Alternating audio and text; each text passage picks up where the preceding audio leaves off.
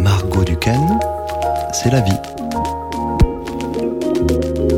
Aujourd'hui, je reçois Benoît Micolon, cofondateur de Pilote Volontaire. C'est la vie. C'est la vie. C'est la vie. C'est la vie. C'est la vie. C'est la vie. C'est la vie. C'est la vie. C'est la vie. C'est la vie. Margot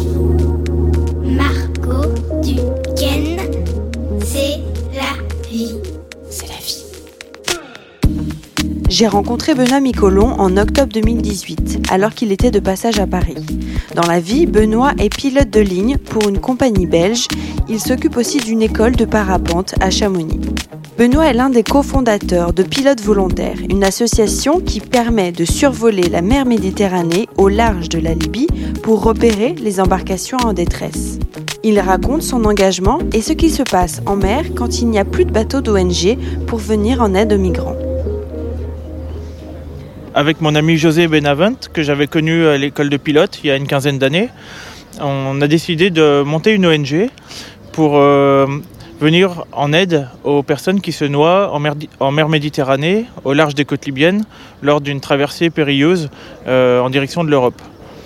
À quel moment tu t'es dit qu'il fallait faire quelque chose? En réalité, c'est mon ami José qui m'a parlé de cette problématique. Il m'a expliqué qu'il y avait des, ONG qui étaient en place pour procéder au secours de, ces gens qui se noient euh, cha- chaque année, euh, des, des milliers de personnes qui perdent la vie chaque année en Méditerranée. Donc José m'a dit, écoute, il y a des bateaux qui font du secours, ils sont bons pour faire du, sauvetage, ils sont équipés pour. En revanche, en termes de repérage, euh, ils sont pas efficaces, puisque depuis le pont d'un bateau, on peut facilement imaginer qu'avec une paire de jumelles, on peut pas euh, voir très loin. Euh, et il m'a dit, écoute Ben, on a des, a des compétences aéronautiques, on pourrait euh, essayer avec un petit avion de survoler la mer. On vole vite, si on est assez haut, on voit loin. On pourrait être très efficace en repérage et ensuite, en fait, participer aux opérations de sauvetage en donnant l'alerte. On a réfléchi un petit peu, très vite, il a réussi à me convaincre en quelques jours.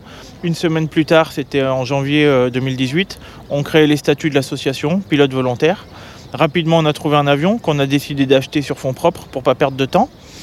Et euh, début mai, on commençait les premières missions de, de repérage en mer.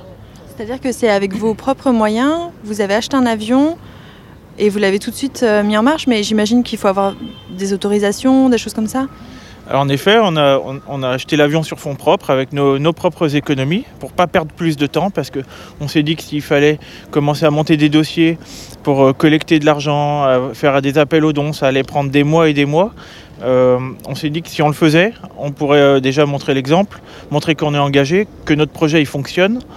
Et donc c'est ce qu'on a fait. On a mis le projet en place très rapidement, on a demandé les autorisations nécessaires, c'était pas simple, mais euh, finalement quelques mois on a, pu parvenir euh, à notre objectif de faire des, des missions de repérage. À qui on demande l'autorisation de voler euh, au-dessus de... Parce que euh, au large de la Libye, c'est quand même euh, des eaux qui sont... euh, Enfin, c'est assez, assez tendu sur ces, sur ces eaux. Alors les, les eaux au large de la Libye sont des zones de conflit, mais euh, l'avantage c'est que nous on reste dans les eaux internationales, donc on ne s'approche jamais à moins de 12 nautiques des côtes libyennes, c'est-à-dire qu'on est tout le temps dans les eaux internationales. Et là c'est un, droit euh, très spécifique qui s'applique, mais qui du coup nous donne beaucoup de liberté, Euh, tout comme les bateaux dans ces zones-là. En fait euh, tout le monde est bienvenu dans ces eaux. Donc bah, on trouve des bateaux militaires qui viennent du bout du monde parfois, on trouve des bateaux cargo, on trouve des bateaux d'ONG bien sûr, et puis malheureusement les bateaux de migrants qu'on cherche à secourir. Qu'est-ce qui t'a motivé en fait dans cette expérience? C'était le fait d'aider des gens euh, qui meurent en mer ou c'était euh, euh, la cause des réfugiés ou c'était ton ami que tu as voulu aider dans cette démarche? Ce qui m'a motivé pour m'engager dans ce projet, c'est surtout la détermination de mon ami José. Euh, José, ça fait 25 ans qu'il travaille dans l'humanitaire.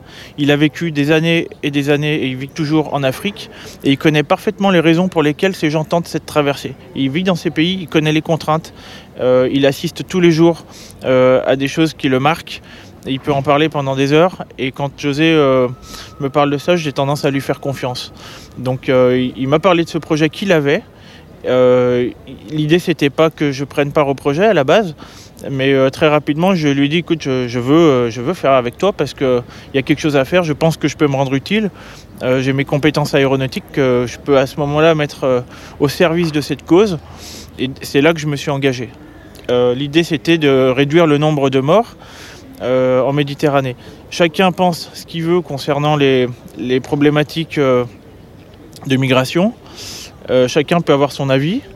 Euh, mais là, on parle de vie. On est, nous, on s'inscrit dans un cadre de sauvetage. On est, euh, c'est- on est, on- j'ai- je voudrais insister là-dessus. On fait du sauvetage. Il y a des gens qui meurent. On ne peut pas laisser faire ça. C'est exactement le discours d'ailleurs des ONG qui sont en mer, comme SOS Méditerranée par exemple avec l'Aquarius.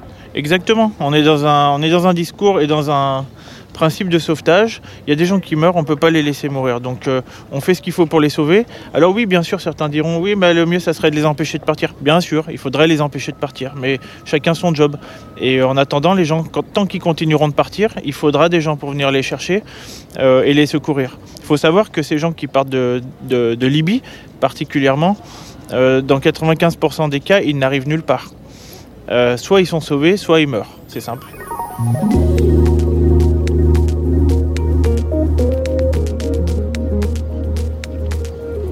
Actuellement, qu'est-ce qu'il y a en mer pour euh, aider euh, les bateaux en détresse? Alors cette année, en 2018, c'est particulièrement spécial, à savoir que les bateaux d'ONG rencontrent de plus en plus de difficultés pour, euh, pour opérer en mer. Alors ils peuvent être présents en mer, bien sûr, ils font des secours, mais le problème arrive quand il s'agit de, récupérer des gens et de les ramener quelque part. Le droit maritime impose aux, commandants des bateaux euh, de ramener des gens en détresse dans un port sûr.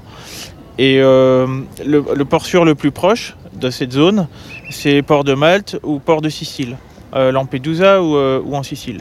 Et bah, il y a des réticences de la part de ces pays, donc de l'Italie et de Malte, qui ne souhaitent pas accueillir de, réfugiés ou de personnes qui étaient en détresse dans leur pays. Donc ces bateaux d'ONG sont bloqués, ils sont contraints de, parfois d'aller loin, jusque- jusqu'en Espagne, comme c'était le cas cet été. Et puis euh, quand ils arrivent euh, dans des pays comme euh, Malte ou l'Italie, finalement en forçant un petit peu, ils arrivent à aller dans les ports. Après, ils sont bloqués pendant des mois. Donc bah, nous, on se retrouve seuls en mer. Il y a eu plusieurs semaines où on était la seule présence civile à être sur cette zone, à pouvoir témoigner de ce qu'on voit. Donc euh, oui, il y a toujours des, bateaux qui partent, euh, des embarcations, qu'il y ait des ONG ou pas d'ailleurs. Il se trouve que il y a certains bateaux militaires, notamment de l'opération Sofia, donc euh, par- qui représente l'Europe, qui ne sont plus sur zone non plus. Donc euh, à l'époque, ils faisaient du sauvetage, ils n'en font plus. Donc on se retrouve dans une situation où finalement on a encore des départs. Euh, nous, on les voit, puisque C'est-à-dire que cette idée de euh, les ONG sont en mer et du coup ça crée un appel d'air, c'est faux parce qu'en fait, euh, si les ONG ne sont pas là, il y a toujours des départs. Nous, ce que, moi, ce que je constate, c'est que ONG ou pas, il y a toujours des départs. Et puis, on s'est retrouvé plusieurs fois dans des situations où il n'y avait personne pour secourir les embarcations qu'on découvrait. Il faut savoir que nous, on respecte un protocole quand on repère une embarcation. euh, on contacte le MRCC, qui est le Maritime Rescue Coordination Center. C'est l'autorité compétente euh, à laquelle on doit reporter des embarcations qu'on trouve en détresse. Une autorité italienne. Alors, euh, il y a des MRCC de partout dans le monde. Toutes les mers et les océans sont couverts par des MRCC. Il se trouve que jusqu'à cet été, le MRCC de Rome, donc le MRCC italien, prenait la responsabilité de, de gérer les secours. Il le faisait pas trop mal. Il, il collaborait avec les ONG quand ils étaient présents. euh, et puis, ils avaient euh, des moyens qui leur permettaient de faire des secours dans des conditions correctes. Depuis cet été, euh, le MRCC de Rome n'est plus responsable de cette zone de la Méditerranée et c'est maintenant le MRCC libyen qui, qui est donc soi-disant responsable de cette zone. Le problème c'est que les Libyens, le MRCC libyen, quand ils répondent au téléphone, ce qui est rarement le cas, on a bien souvent affaire à des gens qui ne parlent pas anglais. Donc euh, on a des problèmes de communication avec eux.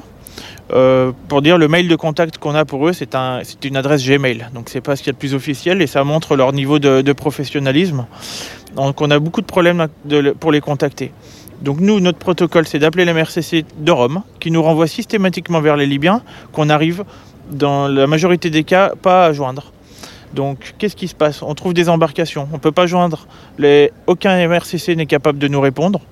Donc, bah, on part à la recherche avec notre avion de bateaux susceptibles de porter secours aux embarcations qu'on repère. Donc, ça devient compliqué. Quand on trouve des bateaux susceptibles de leur porter secours, par exemple un bateau cargo, un bateau de pêche, on les contacte par radio et on leur dit bah voilà, en face de vous, il y, a une embarcation en détresse à quelques, quelques heures de navigation, vous devez aller les secourir. Ce message, ne peut pas être igno- ignoré, mais on observe quand même des réticences de certains euh, bateaux euh, qui refusent ou qui hésitent à aller porter secours, puisque ensuite, eh ben, ils ne savent pas qu'est-ce qu'ils vont faire avec euh, les migrants qu'ils auront récupérés. Le, droit maritime leur impose de les ramener dans un port sûr, mais ils ont des pressions de la part de la Libye qui leur demandent de les ramener en Libye.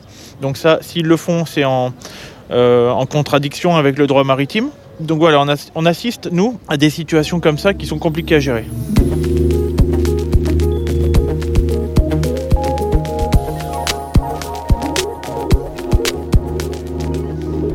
En mer, il y a quand même euh, une obligation de, sauver les gens. Et quand tu me dis que certains bateaux hésitent à aller sauver euh, les embarcations, euh, comment ça se passe? Parce que normalement, enfin, en gros, ils n'ont pas le droit de les laisser. Oui, tout à fait. Donc nous, pour l'instant, c'est un phénomène qui est assez nouveau. On assiste à ça depuis peu. Euh, pour l'instant, on ne réagit pas euh, vraiment. Nous, on fait en sorte que ces gens soient sauvés. À partir du moment où ils le sont, euh, on s'arrête là et on est une petite association. On ne peut pas tout gérer en même temps. Donc on se focalise sur le sauvetage, le repérage et le sauvetage. En revanche, euh, quand il se passe des choses comme ça, on en prend note. Euh, toutes, nos toutes nos conversations sont enregistrées. Donc on fait des dossiers, cha- chaque, mission est documentée. Euh, on verra dans le futur comment on utilise tout- toute cette documentation. Les autorités françaises, on ne collabore pas avec. On ne collabore d'ailleurs avec au- aucune autorité.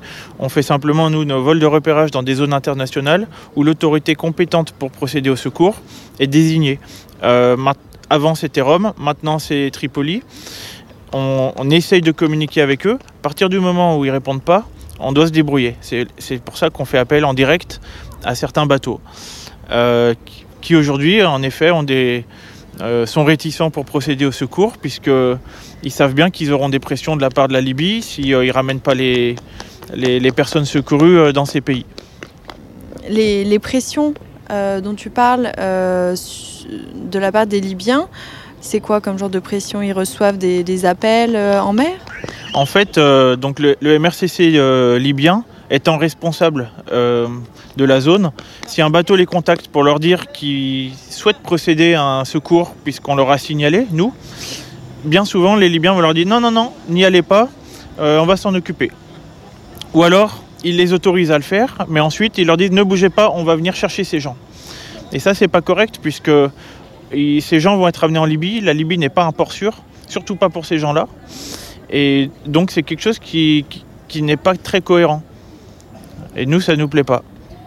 Comment ça se passe euh, une journée de sauvetage euh, Donc pratiquement, quand on fait une, une mission de sauvetage, euh, il faut savoir que dans l'avion, on est au moins deux. Donc il y a un pilote qui s'occupe euh, du maniement de l'avion, et puis on a euh, un observateur qui est plus qu'un observateur puisque cette personne en fait gère la mission plusieurs jours à l'avance. Il se renseigne sur les conditions météo, les conditions géopolitiques en, Libye pour savoir s'il y aura des chances ou pas d'avoir des, départs depuis les côtes libyennes. Cette personne va définir un temps de vol, un- une heure de décollage.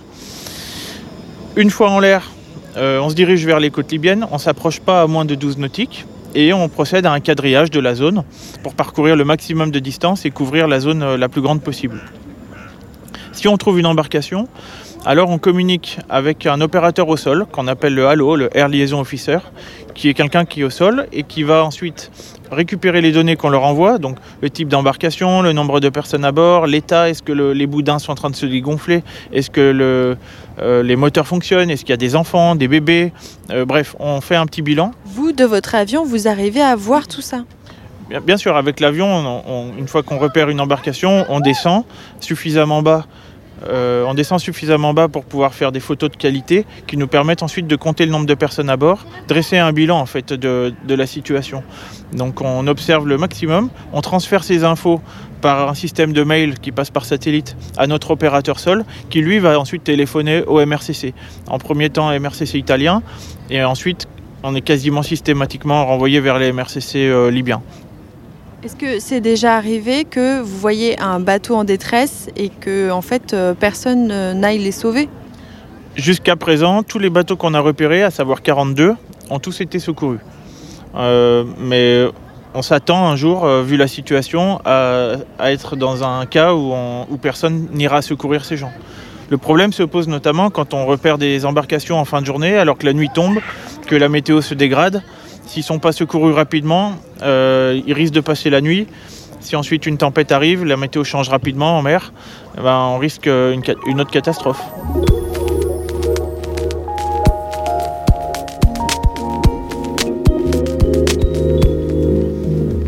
Les gens qui sont dans le bateau, ils voient un avion au-dessus d'eux et ils imaginent que, en fait, quand ils vous voient, c'est un peu leur espoir, non? Alors, euh, j'ai pas eu l'occasion de discuter avec des, des- migrants qui ont été secourus. Et je me pose la question, en effet, qu'est-ce qu'ils pensent quand ils nous voient? Parce que oui, ils nous voient, euh, puisqu'on tourne autour, le temps de faire les photos, ils nous voient, ils nous font souvent signe. Et euh, je peux imaginer que tant que les moteurs fonctionnent, ces gens imaginent encore qu'ils vont rejoindre l'Europe. Et donc, en nous voyant, ne sachant pas qui on est, ils pourraient se poser la question que peut-être on ne leur veut pas du bien. C'est des gens qui, subissent des sévices depuis des années, qui, ont- qui sont maltraités. Et, euh, peut-être qu'ils n'imaginent pas que des gens cherchent à, les secourir.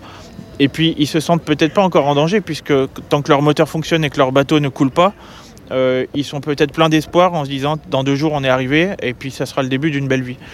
Euh, donc peut-être qu'ils peuvent se sentir menacés. En revanche, quand le moteur s'arrête, ils sont à plusieurs dizaines ou centaines de kilomètres de la côte. Ils voient les boudins de leur embarcation qui commencent à se dégonfler. Ils n'ont pas d'eau, ils n'ont pas à manger. Ils, viennent de passer deux jours peut-être en mer. Euh, à mon avis, ils sont contents de voir qu'ils ont été repérés dans ce cas-là. Quels sont vos projets euh, dans les, mois à venir? Est-ce que, euh, au-delà de faire euh, ces sauvetages en mer, vous faites du lobbying un peu politique pour essayer de faire en sorte que ça change? Non, on peut se demander. Donc euh, nous, nos projets à long terme, euh, enfin moyen et long terme, c'est de continuer nos, vols de sauvetage. Euh, il faut qu'on on aimerait pouvoir voler tous les jours. Pour l'instant, on ne peut pas, puisqu'on n'a pas tout le temps des pilotes disponibles. On n'a pas non plus encore le budget pour, pour assurer des missions tous les jours. Il faut savoir que les missions coûtent entre 1000 et 1500 euros par jour. On n'est pas subventionné par, par des États ou par des institutions officielles. Tout tout l'argent qu'on a pour voler provient de dons euh, via notre site internet, des dons de, privés, des gens peuvent faire des dons à partir d'un euro. C'est ce qui nous permet de voler. Aujourd'hui, on n'a pas encore le budget pour voler euh, tous les jours, tous les jours, mais dans le futur, évidemment, ce qu'on aimerait, c'est se développer un petit peu plus pour voler encore plus souvent, repérer encore plus de bateaux. On essaye euh, de ne pas faire de politique, on, s'inscrit dans un cadre de sauvetage, on sauve des vies, et on veut éviter de rentrer dans un débat politique qui est suffisamment présent déjà dans les médias et, et ailleurs.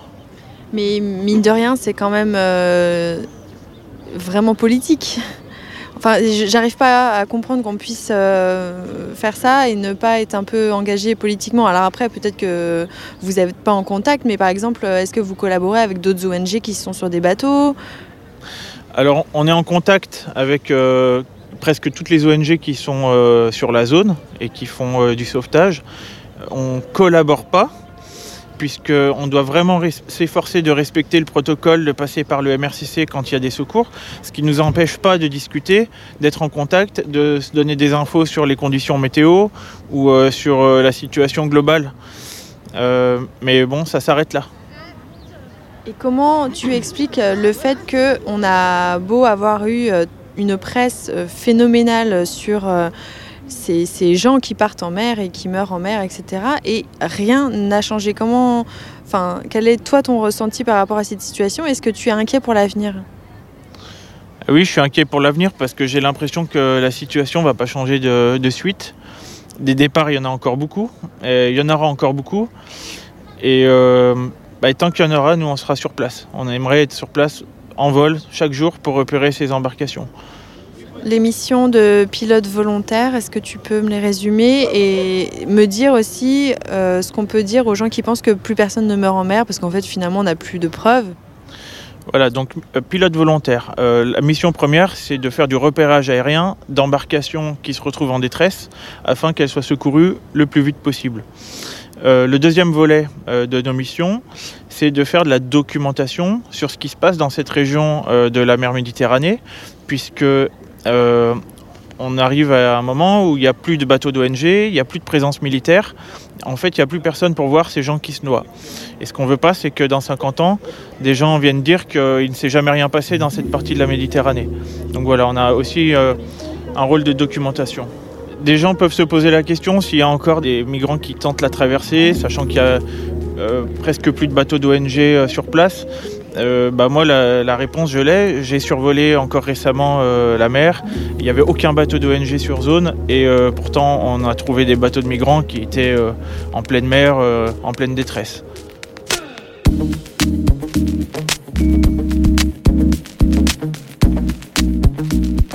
Pilote volontaire ne reçoit aucune subvention ni aide publique. Si vous souhaitez soutenir leur démarche, vous pouvez vous rendre sur leur site internet et déposer un don à partir de 1 euro.